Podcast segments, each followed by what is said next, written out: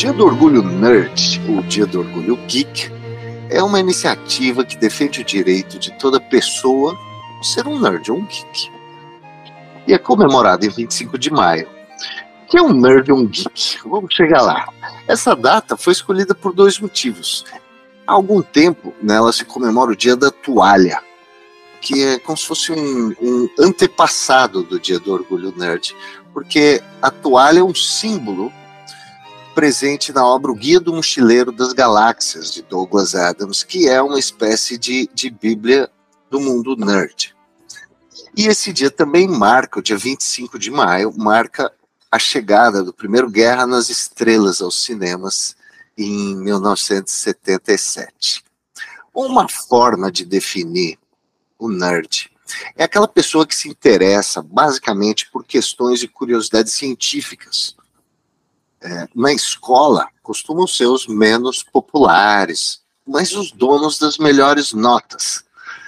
É, o termo geek é uma espécie de prolongamento dessa definição, muito ligado à presença da ciência na cultura, em filmes, em livros, revistas e etc. Então, a cultura geek ou o mundo nerd, elas são uma porta de entrada para a ciência, na comunicação de massa, na, no mundo das redes sociais. E a gente tem é, alguns divulgadores da ciência aproveitando essa linguagem, entrando nesse contexto para falar com os adolescentes. Não só adolescentes, na verdade, Talvez a gente vai descobrir isso aqui hoje. Então, o JP Conecta hoje mergulha nesse mundo e eu estou aqui com a professora Juliana Thomas. Ela é da equipe de boletins do, do, e podcasts do Comitê Jovens Pesquisadores SBQ. Professora Juliana, bem-vinda. Tudo bem? Você é nerd, professora? Oi, Mário, obrigada, né? Bom dia, boa tarde, boa noite para todos que estiverem ouvindo. Bem, eu diria que sim, é algo difícil de se autodefinir, né? Mas baseado nessas definições que você citou anteriormente, eu sou uma ávida consumidora de conteúdos nerds, conteúdos que envolvam ciência, né? Como cientista você acaba tendo que ser, e mergulhei um pouco mais nessa vida aí na, depois da minha fase adulta, ao contrário do que o pessoal começa a ter essa inserção às vezes desde a infância, adolescência. Depois de adulta eu comecei a consumir mais esses conteúdos, então hoje sim eu me considero nerd. Ah, muito bem. Então vamos aqui apresentar os nossos convidados de hoje, professora Juliana. A gente recebe dois químicos que por vias diferentes navegam bem nesse mundo. Leandro Lusa, ele é pós-doutorando no Laboratório de Catálise Molecular na Universidade Federal do Rio Grande do Sul e é o fundador do canal Profissão Químico.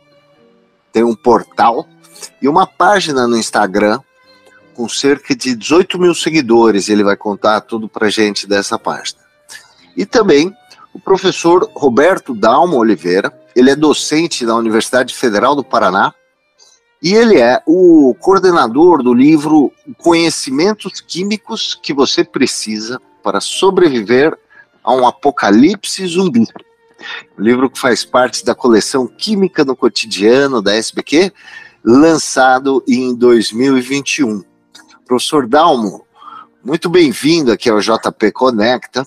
Esse seu livro é um barato. Né? Eu, eu já mostrei para alguns adolescentes que acharam assim fantástico. O livro, é, vamos lembrar que ele está disponível para download na, na página da Química Nova na Escola. É, você vem se especializando, é, não só nesse livro, mas com outras, outras atividades que você faz, em formas diferentes de tocar o, o coração dos adolescentes com a química, não é isso? Como é que você avalia a aceitação do seu livro, o processo de criação? Como é que surgiu a ideia de trazer um apocalipse zumbi para aproximar as pessoas da química? Beleza, não. Primeiro, é, bom dia, boa tarde, boa noite, para fazer referência também a, a um outro podcast que eu participei durante três anos, que foi o Farmei, e a gente sempre começava assim, né? Bom dia, boa tarde, boa noite a todas e todos e todos. Muito obrigado, Mário, Juliana, é, pelo convite, né? E saudar aqui meu companheiro de episódio, professor Leandro. É, então, satisfação estar com vocês.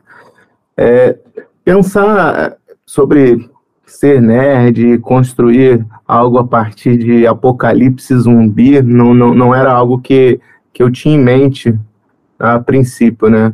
Eu venho da área de educação em ciências e durante todo o meu mestrado, doutorado, trabalhei com a relação ciência e arte, mas principalmente para abordar questões relacionadas à educação e direitos humanos.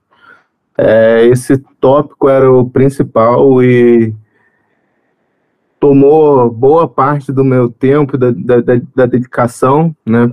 Que eu dediquei para pensar como que eu posso ensinar química e também ensinar valores sociais que podem é, despertar empatia ou talvez a, a, vontade das pessoas de lutar pelas suas lutas, empatia com a, com a, com a, com a luta dos outros, na solidariedade com a luta de, de outras pessoas. Então, isso sempre foi, foi o meu carro-chefe, né? Eis que um certo dia eu compro um jogo de videogame, que é, acabou sendo God of War, e joguei esse jogo todo em uma semana, depois eu comprei um livro sobre cultura nórdica, que eu achei interessantíssimo, e aí, junto com outros amigos conversando, isso me despertou muito interesse, porque de certa maneira, eu consegui ver naquele momento é, a potencialidade de alguns artefatos culturais para tocar as pessoas e para ensinar também, para mobilizar que aquelas pessoas se interessem por alguns é, conteúdos específicos. Então, com o passar do tempo, né, desse episódio para o que eu vou contar aqui, uns três, quatro anos, é, juntei com outro grupo de amigos, a Maiara, Melo e o, João, principalmente, no podcast Farmei, a gente começou a pensar sobre jogos, ciências e direitos humanos, como fazer essa relação. Eis que é, torno coordenador do, do Residência Pedagógica e a gente, no meio da pandemia, é, tem que tem que está trabalhando e pensando formas de, de lidar com essa situação adversa. E um dia eu fui na feirinha, que era um lugar que a gente conseguia ir em alguma etapa da pandemia, um lugar aberto, fui fazer compras, e aí eu estava com um probleminha de muito mosquito em casa, é, por conta de mosquito de banana e tal. Eu falei, ah, deixa eu comprar uma planta carnívora e colocar aqui para ver como é que funciona a relação. E aí eu fiquei, fiquei com isso na cabeça, é, mais no sentido de ter soluções simples de ciência para resolver alguns problemas. Sensacional, e junto, funcionou. E, junto com isso, estava também é, assistindo muito The Walking Dead, né? Aquele momento de pandemia, as séries nos abraçaram e a gente abraçou as séries também. Então estava assistindo demais e tinha um personagem que ele utilizava ciência básica para pensar como resolver os problemas. Ele era talvez o personagem que fosse o mais fraco fisicamente e a força dele era outra, era o conhecimento de ciência e, e tentando resolver. Então, junto, né, eu tive essa ideia. Não, só, só, um Opa, minuto antes da gente adiante. Essa ideia da planta carnívora é sensacional. Funcionou? Funcionou. Funcionou? eu vou comprar uma. De fato funcionou. Mas é, eu, eu, eu confesso que eu também, eu, depois eu não procurei muito mais sobre, mas talvez tenha base biológica mesmo. Excelente. Mas pode e, continuar, professor. E aí, eu, eu, juntando essas ideias, é, é acabei coordenando o residência pedagógica, né? Tá, estava coordenando residência pedagógica, e aí eu juntei com o professor Everton Bedin, é, colega aqui de, de área que, que coordenava o PIBIT, falei, vamos fazer um, um, um, livro, um livro sobre como utilizar a ciência para sobreviver ao apocalipse zumbi, e foi uma ideia assim muito despretensiosa, né?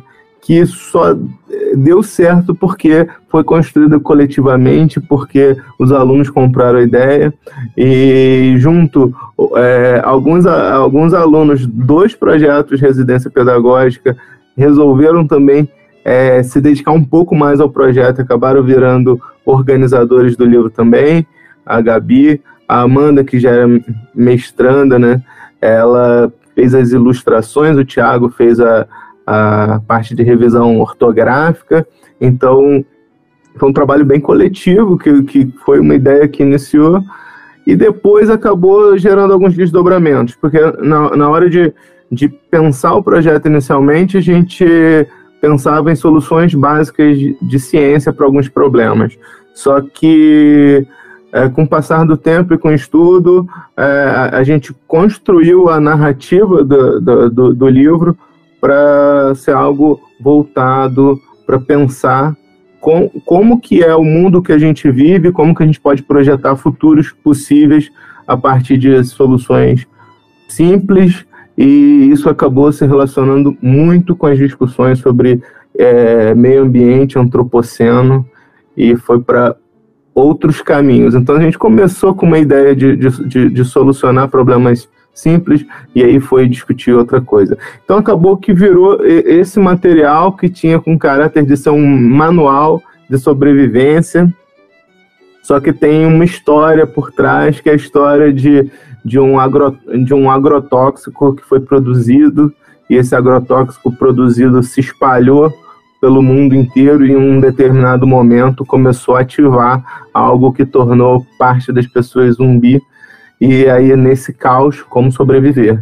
Então foi, foi um pouco disso. Fantástico. Eu estava dando uma olhada aqui no índice dele, para os ouvintes terem uma ideia. Uhum. Capítulo Acabou a água potável. E agora? Conservação dos alimentos, salmoura, a fantástica fábrica de álcool, fabricação de biodiesel, forja de metais, cuidando de feridas, máscara respiratória. É interessante, esse é o índice vai, né? São 25 capítulos. Não, vão mais. Estão mais, 50, 50 capítulos. Até o carvão ativado. Professora Juliana, já deu uma olhada nesse livro? O que, que você achou? Ah, com certeza. E uh, eu amei, né? Eu gostei bastante. Quando conversamos sobre fazer um episódio do JP Conecta sobre o mundo nerd e tudo mais, né? A ideia do professor Roberto foi uma das primeiras que surgiu já pensando justamente nesse material. E eu fiquei bem feliz saber, em saber que uma das inspirações foi justamente o personagem do The Walking Dead, que é uma série que eu assisti desde o começo, quando foi lançada, ficou horrível no final, desculpa a minha opinião, eu sei, mas eu, eu continuei mesmo assim. E o que eu ia comentar é spoiler alert, mas o Jean, que é o personagem cientista, ele vive até o final. Então a ciência vai servir para alguma coisa no apocalipse zumbi, sim. Ah, deixa eu só fazer uma, uma correção aqui que eu fui procurar, né? A, a planta, apesar da ideia ter surgido dessa, né, dessa relação, não é uma boa solução. Não é uma boa solução. Não, segundo o Google também, não é uma boa solução. Deve ter sumido por outro motivo. ah, tá bom. E, e, professor Roberto, como é que você tem algum feedback assim das salas de aula no ensino médio? Como é que como é, é que eles estão usando o livro? Que tipo de atividades e trabalhos e reflexões o livro está gerando lá dentro? Sim, é como como a gente não, não, não tem uma, um, por exemplo, uma página, alguma coisa que sistematize a questão, as questões relacionadas ao livro, né? A gente não tem diretamente algo organizado, né? O que tem são que às vezes chega para gente pelo WhatsApp, uma pessoa que vê, que manda, fala, olha o que que olha é, o que que aconteceu. Aí tem alguém usando o livro para ou para produzir outro material porque muita gente tem feito isso a partir desse start, né? Porque a gente lançou no dia 31 de outubro, né, de 2021. Então, era para o Halloween. Lançou Halloween, vamos fazer. Então, lançamos nessa data, lançamos é, por conta própria, e aí começou a reverberar, né? Então, de, de imediato, a gente já teve várias ações no sentido de, de pessoas, ou desde produzir prova, a produzir sequências didáticas, a pensar outros materiais que se relacionem com, com essa história. Então, assim, foi, foi bem interessante. porque, na verdade, não é um livro com uma mega ideia original. Se vocês forem pensar, é, a química que tem no livro é a química que você pode achar de outras maneiras, né? Você vai ver, ah, é, água potável. Você pensar em fazer um filtro, isso não tem nada de, de novo. A real é essa. Só que como que você conta uma história é o que muda. Né? É, a forma como o livro se apresenta. Né? É você, você traz para uma coisa divertida, uma coisa que emociona, que toca um lado das pessoas que não é o racional, né? E aí a pessoa se aproxima, compra a ideia e aí fica muito mais fácil dela, dela mergulhar no conteúdo. É isso eu quero trazer para nossa conversa aqui o Leandro Lusa, que também tem feito esse tipo de coisa muito bem. No caso dele, ele a, a plataforma principal dele é o Instagram. É, Leandro, bem-vindo aqui ao JP Conecta. É, olhando o Insta da profissão químico, fica do, do profissão químico, fica claro assim uma estética de anime nas suas postagens. Elas têm uma arte muito muito bem cuidada e temas super curiosos. É, o pessoal tem uma ideia, por exemplo, tem tem postagem assim sobre a química dos sais de ouro em Peaky Blinders, que é uma série é, muito bem conhecida e tal. Como é que você chegou nessa fórmula, Leandro? Muito obrigado pelo convite. A Juliana entrou em contato comigo. Eu gostaria muito de agradecer ela, a professora Juliana, professor Mário, antes de tudo, né, o professor é, Roberto, que eu não conhecia o livro e é, eu já estou me convidando aqui para entrar em contato com ele para poder divulgar ele no perfil do Profissão Químico. Uh, tudo começou, na verdade, uh, no meio da pandemia. No meio, não, no início ali da pandemia. É, eu tinha um grupo no Whats com duas colegas, é, a Márcia e a Natália. A Natália, inclusive, é colega da Juliana. E a gente sempre tinha dúvidas de como, como é que a gente podia levar a, aquele tipo de pesquisa que a gente fazia no laboratório para as pessoas normais do dia a dia, que não tinham nenhum contato com pesquisa científica. Porque a gente sempre via muito perfil de, na internet, assim, de divulgação é, de outras áreas. É, física, principalmente, nossa, física, astronomia, assim, tem vários, vários, vários. Aí alguns outros de biologia, farmácia, mas de química tinha muito poucos. E a gente tinha na nossa cabeça que as pessoas não gostavam de química. Não sei por que razão a gente tinha isso, né? E, e eu comecei a fazer, ah, não, então vou fazer um perfil, vou fazer um perfil para divulgar o que a gente faz no laboratório. E os primeiros posts, assim, eles eram bem, bem aquela linguagem do laboratório. E o perfil começou a crescer, começou a crescer, começou a crescer. Eu fui vendo que as pessoas realmente elas, uh, uh, realmente não, as pessoas elas gostavam de química, ao contrário daquilo que a gente pensava. Só que muitas pessoas mandavam assim, ah, eu não, não, não entendi muito bem o que tu quis dizer com isso, é, o que significa, assim, em termos técnicos de química, né? E eu comecei a passar a mudar um pouco a linguagem do perfil.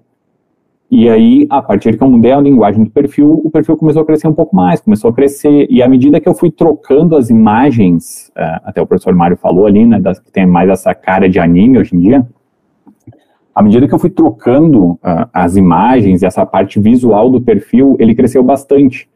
E muita gente me diz assim, ah, fala sobre séries, fala sobre filmes que envolvam química, uh, principalmente animes, tem muitos animes. Eu não sou muito da época do anime, mas eu vi que o pessoal gostava muito, principalmente o pessoal mais jovem, né? O pessoal mais antigo da minha idade era mais filme, assim, nos anos 80, aqueles que passavam na sessão da tarde, enfim. E, e eu fui começando a trazer posts e falar sobre esses assuntos, uh, que envolviam química e que envolviam séries, filmes, é, animes, história, histórias em quadrinhos e coisas desse tipo. E eu vi que ali o pessoal começou a gostar muito, porque, é, até como o professor Mário falou, é uma forma de passar é, o conhecimento químico para quem não é da área, para quem não é da, dessa área mais técnica, né? E o pessoal começou a gostar, e eu me aprofundei nisso aí, fui, fui, e o pessoal começou a elogiar, ah, tá bonito, assim é mais acessível, faltava um perfil desse tipo, e isso deu um incentivo muito grande para que eu continuasse. E hoje, principalmente hoje, é, eu procuro fazer uh, os posts do perfil nesse formato, independente se eles envolvam alguma temática mais nerd ou não, porque deu para ver pelo feedback deles, pelo retorno deles, que era uma forma mais acessível de eles uh, acessarem o conteúdo.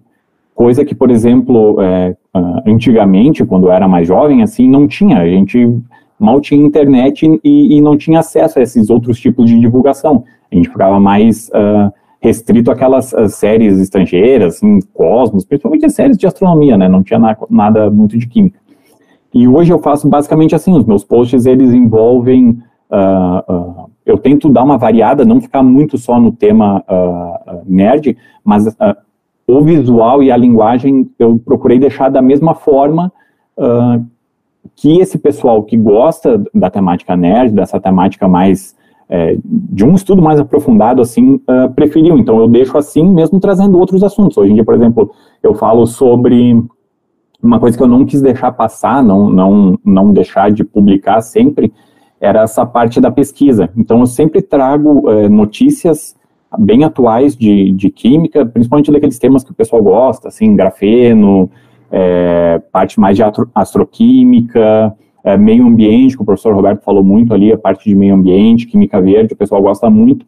Então, sempre procuro trazer partes de, uh, de pesquisas em si, né, mas sempre voltado, assim, com essa, uh, esse visual mais, uh, não sei se diria nerd, mas que o pessoal nerd gosta muito. Então, é, é mais ou menos por aí que eu me guio. E dá muito trabalho. Quantos posts uh, você faz por dia, por semana, Leandro? E a arte? Eu fiquei super curioso também. Tem alguém que te ajuda com ela? Não, na verdade eu faço tudo sozinho. Uh, no início dava muito trabalho, porque eu acho que não sabia como fazer. Ou eu fazia de uma forma que dava muito trabalho. Aí depois eu fui aperfeiçoando e eu fui vendo que existiam bancos de imagens prontos, uh, aprendi a mexer um pouco em software de edição de imagem, e hoje em dia, com isso de inteligência artificial, gerar as imagens é muito fácil. Uh, claro, depois que, que, tu aprende, né, como é que faz ali os comandos, se torna muito fácil. E, ah, você usa, é? Sim, sim. Eu, eu, ah, de, de, depois que eu descobri, acho que foi no final do ano passado, agora não tenho certeza, é, foi um amigo meu que me indicou, ah, tu já viu isso aqui? Eu tinha visto, mas não tinha dado muita atenção que eu tinha um pouco de preconceito, não, não vou usar e tal, vou fazer do meu jeito.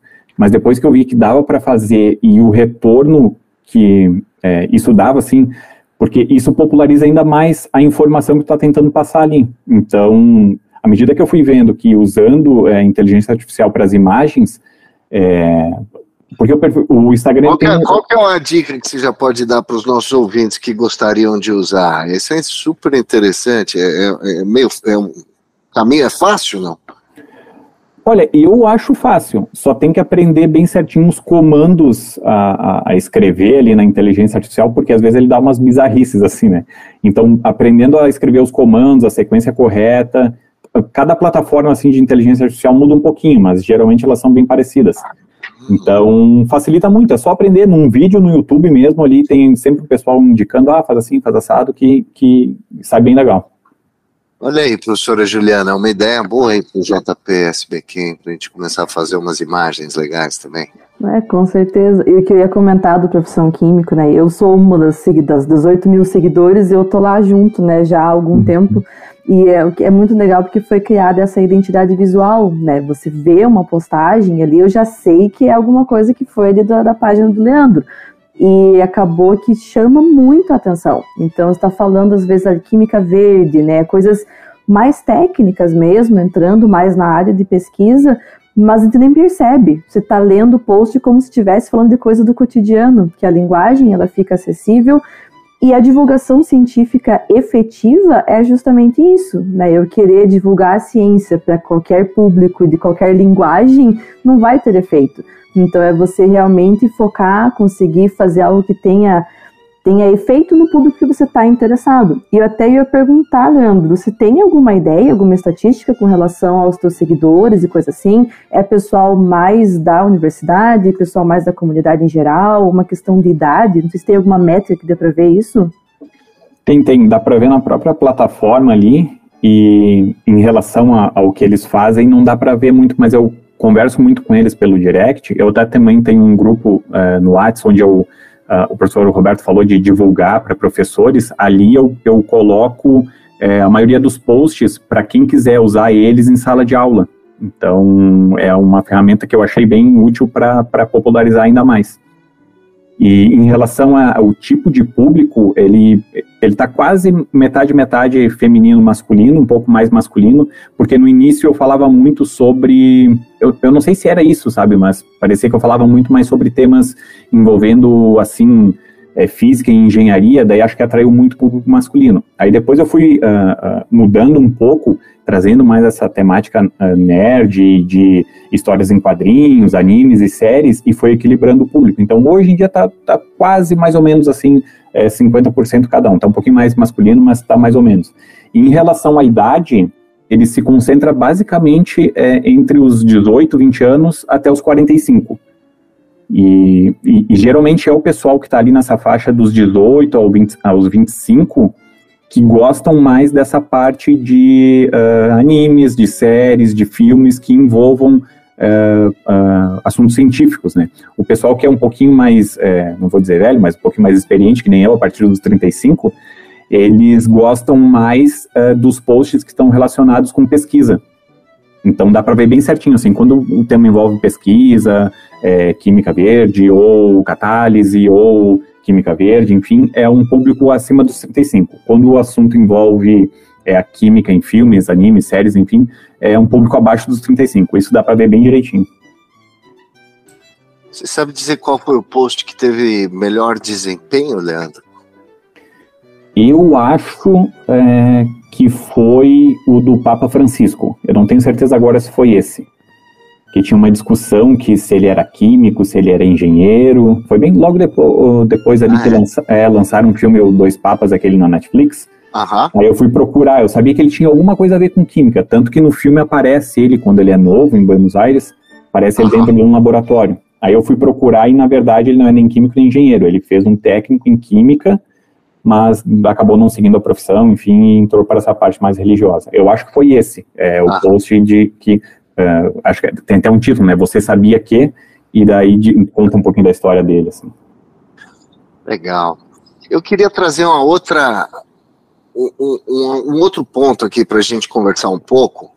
É, no tempo que eu fiz escola, e aqui eu sou sou mais experiente que você, como falou, Leandro, eu fiz escola entre 1976 e 86. Tinha um certo preconceito, assim, um certo bullying com essa coisa do nerd, assim, tirar nota boa era bom, mas ser considerado um nerd não era muito bom. É, tinha uma outra nomenclatura, o pessoal falava, não sei se ainda usam, que era CDF, vamos dizer que era assim, cadeira de ferro, alguém que sentava e ficava estudando e não, não saía da cadeira. Quando vocês foram para a escola, como é, já, isso já, já começou a mudar? Acho que eu queria saber. Assim, já começou a ser considerado legal entre os adolescentes se interessar por ciência? Professora Juliana quer começar? Bom, eu acho que eu sou a menos experiente aqui de todo mundo, na verdade, mas é, realmente você ser mais CDF, mais nerd e tudo mais, né, geek, na época não tinha nem acho que nomenclatura geek, não era algo popular, vamos dizer assim. E criança, adolescente se preocupa muito com essas coisas, né?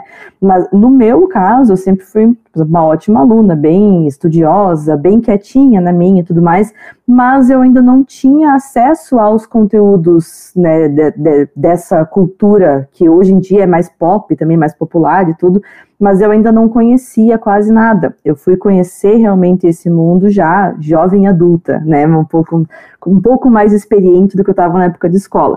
Mas realmente, hoje eu vejo que nos adolescentes, até a questão, te brincou dos animes, né? Eu, eu, não sou uma consumidora de animes, não é uma coisa que eu assisto muito, mas eu vejo que é algo que está crescendo na comunidade mais adolescente, né? Nos, até final da infância mesmo, o pessoal gosta muito, e popularizou.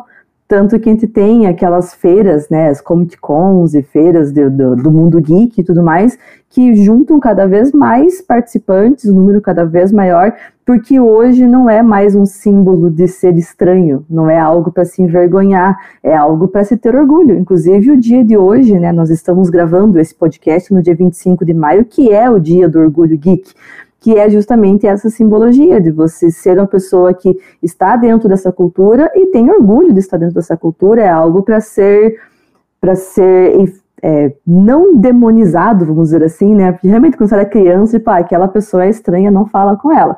Né? Mas então, eu sou bem complicado para dar realmente essa informação, porque eu não era, na época de escola, a, a pessoa que estava envolvida na cultura nerd.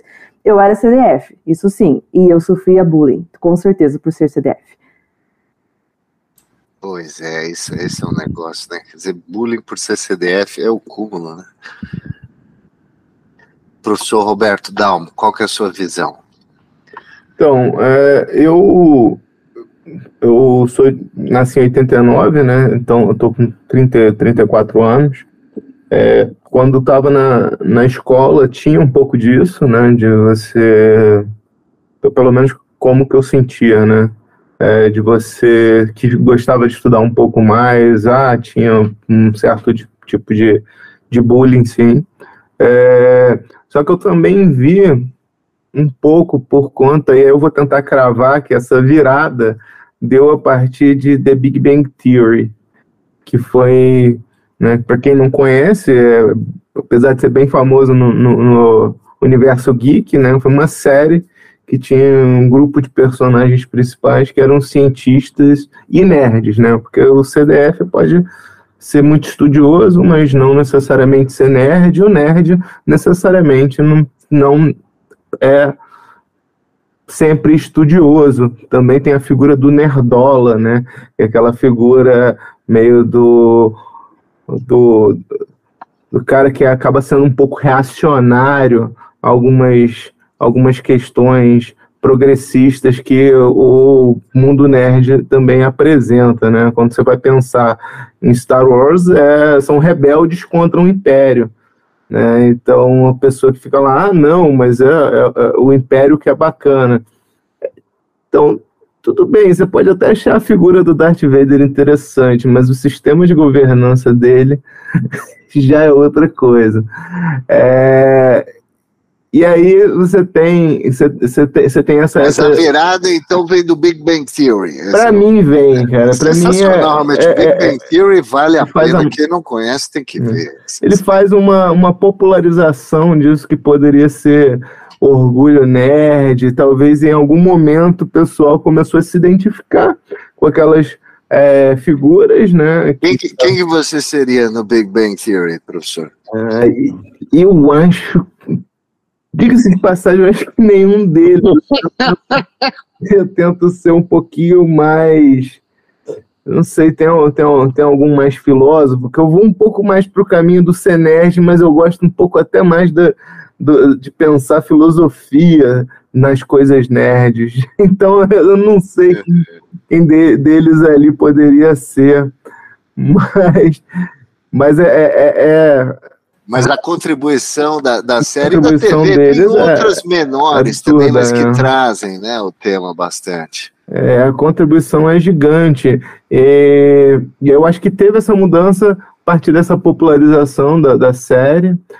E, e aí, como eu disse, né, assim, no meu caso, eu sou uma pessoa, eu sou mais nerd para questões filosóficas, mais CDF para questão, questões filosóficas. É, e junta com um ser nerd no sentido de tentar aprender um pouquinho de cada coisa. Né? Então, tanto que a disciplina que eu trabalho na pós-graduação é estudos culturais da ciência e tecnologia. Então, por exemplo, sexta-feira passada a gente estava estudando o mito, é, o mito de Sísifo, não, foi retrasada, mas, enfim, sexta-feira retrasada a gente estava estudando o mito de Sísifo, do Alberto Camus, junto com é, Rick Morris, né, por exemplo. Então aí pega, lê, lê um livro e, e vai para a série, tenta ver, criar uma rotina de análise, interpretação, é, entender quais são as, as, mensagens, e aí no encontro passado, até voltando nesse tema né, do antropoceno, a gente leu a Dona Haraway junto com é, com Hora de Aventura. Então a gente vai tentando fazer essas misturas. Esse tipo de né? coisa que vocês tratavam no podcast que você mencionou que fazia, professor? Sim, sim. É, era, o que a gente, era o que a gente tentava fazer. Essa, ah, essa mistura, né? Que é uma mistura que, que como, como disse, né, não é que, que, que outras pessoas não façam, né, mas é, ela ela está em um segundo plano, né? Você pensar ciências, é, no nosso caso jogos e direitos humanos, é uma combinação que não é muito cotidiana, né? Então, assim, como que eu posso pensar um, um jogo a partir dessas relações, né? Aí a gente tinha para voltar para o tema ambiental, né? Final Fantasy VII, que foi um dos últimos episódios que a gente gravou. Final Fantasy VII, ele, ele, ele tem um grupo de pessoas que está agindo contra uma empresa que está sugando os recursos energéticos do planeta Gaia. Então, essa, esse é o enredo do, do jogo. Né? Então, você tem uma narrativa de, de revolucionários que são acusados pela empresa de serem é, bandidos, né? serem, serem terroristas, né? ecoterroristas que eles falam. Quem que é o ecoterrorista? Né? Ecoterrorista talvez seja esse congresso que ontem, a calada da noite, tentou aprovar um monte, tentou e conseguiu aprovar um monte de coisa contra indígenas e contra o Ministério do Meio Ambiente, né? Então, assim, o que, que é terrorista? Né? Então, é, só porque usa uma gravata não é terrorista, né? Então, eles estavam tentando salvar o planeta. Né? E esse tipo de discussão me interessa muito. É, é, é essa conexão, é estar na interface entre ciências, questões sociais, filosóficas e, é, e a arte, né? No caso, a gente usava é, o jogo como a arte principal do, do, do podcast, mas é, é, é sempre uma conexão entre arte, filosofia e ciência. Ela é uma Triforce, que, que a gente chama, uma Triforce, né? Pensar essas três elementos como elementos importantes para a nossa Constituição. E é incrível como pode, né, o, o mesmo tema tá permeando tantos meios diferentes, né, e às vezes precisa ter esse mediador para conseguir fazer com que estudantes ou público em geral, se for uma divulgação científica, percebam isso.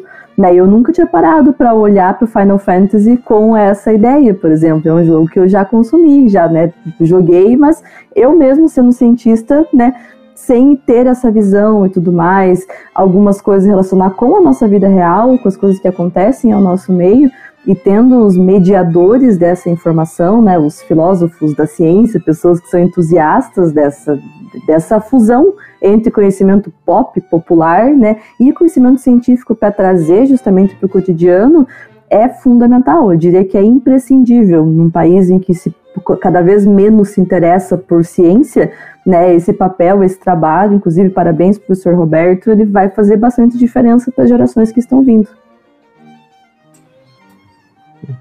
Beleza, muito obrigado. Eu acho que, que é, essas conexões elas estão lá.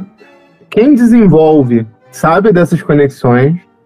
Quem desenvolve sabe dessas conexões muito bem. E a gente começou a estudar mais elas e foi um negócio que a gente teve que aprender também. Então, é, o preparo do roteiro, por exemplo, era um preparo de descoberta, no sentido de, olha, deixa eu ver, olha, como é que eu posso fazer essa conexão? E cada vez que você vai estudando mais coisas, as conexões vão vão surgindo mais ainda, né? É, e, por exemplo, hoje em dia eu tenho uma base de, de pensamento ambiental e ecológico que eu não tinha dois anos atrás, né, quando eu comecei a, a projetar o livro do zumbi, por exemplo. Então, é, são, são dois, três anos de diferença que vão mudando a gente. Então, a gente vai estudando, mas também vai se modificando.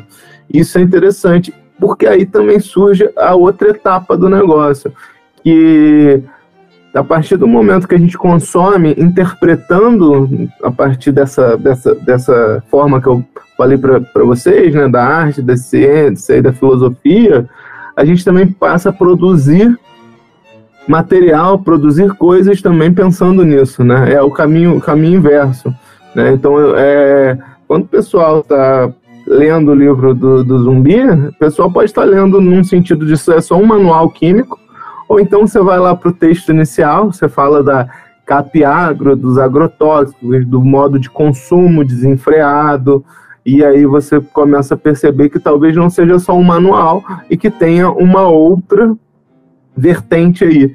Então, pessoal na, na, na, na, teoria chama isso de double coding, e todas as empresas mega de, de, de entretenimento utilizam, porque você vai ver é, um, um, filme no cinema, você vai ter que agradar crianças e adultos, né?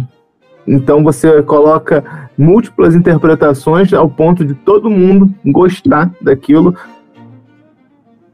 Desculpa, é, o microfone parou aqui. Mas cada um que vai no cinema gosta de um filme por um motivo diferente, você tem várias camadas interpretativas. Então a gente tenta trazer isso para a produção do material também. Possibilitar essas camadas interpretativas.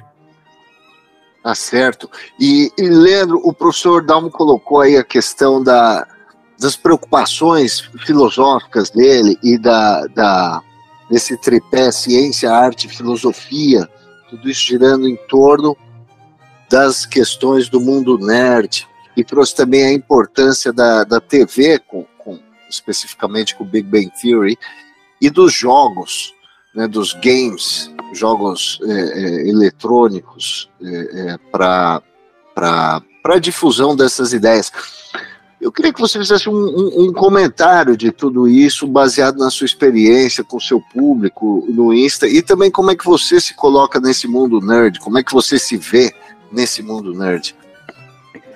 Eu, eu acho que a minha definição é igual da professora Juliana, assim. Ela é CDF, mas talvez na época por exemplo, a palavra geek na, na, minha época de infância, assim, quando eu era mais novo, nem existia, né? Nerd, acho que eu fui começar a escutar ali quando eu tinha uns 10, 14 anos por ali. E eu tinha uma, uma vantagem de, não sei se é uma vantagem ou uma desvantagem, mas nesse caso, acho que era uma vantagem de, como eu morei e estudei numa cidade muito pequena, é, não tinha muito o que fazer. Então era sair da escola e depois a gente ia brincar, assim, ficava a criançada toda correndo pela cidade e tudo era na, no litoral aqui do Rio Grande do Sul, então ia para a praia, depois ia para o meio do mato, que era tudo meio misturado, lugar bem pequeno assim. E mas quando chegava a parte assim, uh, na, na minha época não tinha rede social, só tinha televisão. Aí quando a gente estava na casa de algum dos amigos e por um acaso passasse alguma coisa que fosse interessante de é, na época, claro, eu não ia saber que envolvia química ou física ou coisas desse tipo, mas eu sabia que era uma coisa assim legal. E eu falava, não, não, fiquem, fiquem quietos, eu quero escutar ali, eu quero, quero escutar. Aí tinha, já tinha ali um chiado ali, ah, lá vem o CDF, sai daqui porque tu não gosta de ficar com a gente, blá, blá, blá, blá, blá, blá. Mas é, no restante não tinha, assim, esse bullying, esse preconceito, nem nada. Uh, depois, quando a gente vai ficando mais velho ali, tem 15, 16 anos, sempre tem também um chiadinho, porque a galerinha daí já não quer mais saber disso, não quer mais saber de estudar, só quer saber de querer ser adulto, né? Aí naquela época também tinha um chiadinho, mas eu sempre me mantive firme ali, estudando, é, lia, sempre gostei de ler muito também, isso o pessoal sempre me, me zoava aí, que não, aqui vai ficar lendo e tal, e o tempo foi passando, o tempo foi passando, e acho que essa minha parte de sempre gostar de estudar me levou a fazer química, e daí eu cheguei onde cheguei hoje em dia. E daí até o professor Roberto estava falando ali da, da, parte de jogos e é, da televisão, é, como eu tinha falado, na, na minha época não tinha rede social, não tinha nada. E essa parte de animes, enfim, também, praticamente, pelo menos onde eu morava, né, não existia, assim. É, então a gente se guiava muito pelo que passava na TV. E eu me lembro que eu era criança e passava é, o Capitão Planeta. E, e, isso ficou muito na minha mente do Capitão Planeta, Capitão Planeta, Capitão Planeta, porque ele, ele era um, um super-herói que ele surgia uh, a partir da união lá dos poderes de cinco pessoas aqui da Terra, tinha cinco lugares diferentes da Terra, assim, de onde eles eram, né? E ele surgia para sempre combater alguma coisa de alguma empresa que estava poluindo, estava destruindo o meio ambiente, e no final do, do, é, do capítulo ele sempre dizia isso que para mim sempre marcava, né? Que é, ele sozinho não podia fazer muita coisa, mas que se todo mundo se unisse e lutasse por aquilo que estava sendo lutado em cada episódio, né? Sim, poderia ser feito uma diferença muito grande. E aquilo, Capitão Planeta, ficou marcado muito em mim. E, e, e, hoje em dia eu vejo que eu gosto muito de áreas relacionadas a isso, por exemplo, é, para mim, Química Verde, assim, eu, eu, sempre gostei muito de catálise, é, é, parte de engenharia de materiais, a ciência de materiais, sempre gostei muito, mas nos últimos anos, assim, a parte de Química Verde, para mim, tem se mostrado a, a, a, mais sensacional de todas. E eu acho que talvez, por eu sempre assistir o desenho do Capitão Planeta, isso tenha me marcado bastante e por isso, hoje em dia, eu gosto tanto desse tema. E eu sempre converso com minha esposa é, que isso, acho que de certa forma, me influenciou muito para fazer o que eu estou fazendo hoje em dia de divulgação do profissão químico, né? E na minha época não tinha, então eu sempre tinha uma carência assim de assuntos desse tipo e principalmente dessa área mais ambiental, dessa área verde assim, que eu acho que a química verde ou a química em si tem muito para contribuir no mundo. Eu acho que é mais ou menos por aí, sabe? Essa, essa, essa coisa de ser nerd ou ser CDF, na, na nossa época era CDF, né? Mas vamos dizer nerd, assim, ou geek hoje em dia. Acho que impacta muito no futuro e isso influencia muito é, nas atitudes das pessoas quando elas se tornarem adultos, né? Eu acho que é mais ou menos por aí. Sem dúvida, né? A popularização dessas ideias e de, de eh, noções científicas que chegam, às vezes, de uma forma engraçada ou de uma forma até imprecisa e tal, mas vão trazendo as pessoas para perto, né? Uma curiosidade, o termo nerd no Brasil, eu acredito que ele apareceu em 1984, quando passou no cinema um filme chamado A Vingança dos Nerds. Antes disso, eu não lembro de ter ouvido esse termo nunca. Realmente era, era só CDF. A gente falava em Guerra das Estrelas, ainda era uma coisa nova, ainda estava começando esse, esse culto às séries, e não tinha tantos jogos eletrônicos, também estava tudo começando, né? Então, um fenômeno recente. Mas eu queria agradecer a todos. Professor Juliana, eu queria suas considerações finais aqui pra, dessa conversa. Ah, já conversou bastante sobre isso, mas realmente a, a, a, ideia era hoje debater o quanto a ciência poderia estar presente dentro dessa cultura nerd, né? E realmente o que é, pode usar a nosso favor como divulgadores científicos, utilizar desses temas para trazer para a sociedade. Então, acho que nós vimos né, duas vertentes um pouco diferentes, voltado para o ensino de química, voltado para a divulgação em redes sociais, que tem se mostrado bastante eficiente e eu comentei agora há pouco, né, servem como inspiração, inclusive, para os nossos jovens pesquisadores que estão aí ouvindo, para começarmos a nos engajar nessas questões, aproveitar, já que hoje é, é, matéria de orgulho você dizer que é nerd, aproveita, usa esse orgulho todo e utiliza para divulgar a ciência, para trazer as pessoas para o nosso lado, mostrar que, apesar do Breaking Bad falar que é a química do mal, a química não é do mal. A gente consegue trazer bastante ciência de maneira bastante positiva, que às vezes está imperceptível às pessoas. Então, é uma maneira de tornar isso visível para qualquer um que queira ver. É isso aí. Então, em nome da SBQ e dos jovens pesquisadores da SBQ, a gente agradece a presença aqui do professor Roberto Dalmo, do pós-doutorando Leandro Lusa, aqui com a professora Juliana Thomas. Muito obrigado a todos e até a próxima.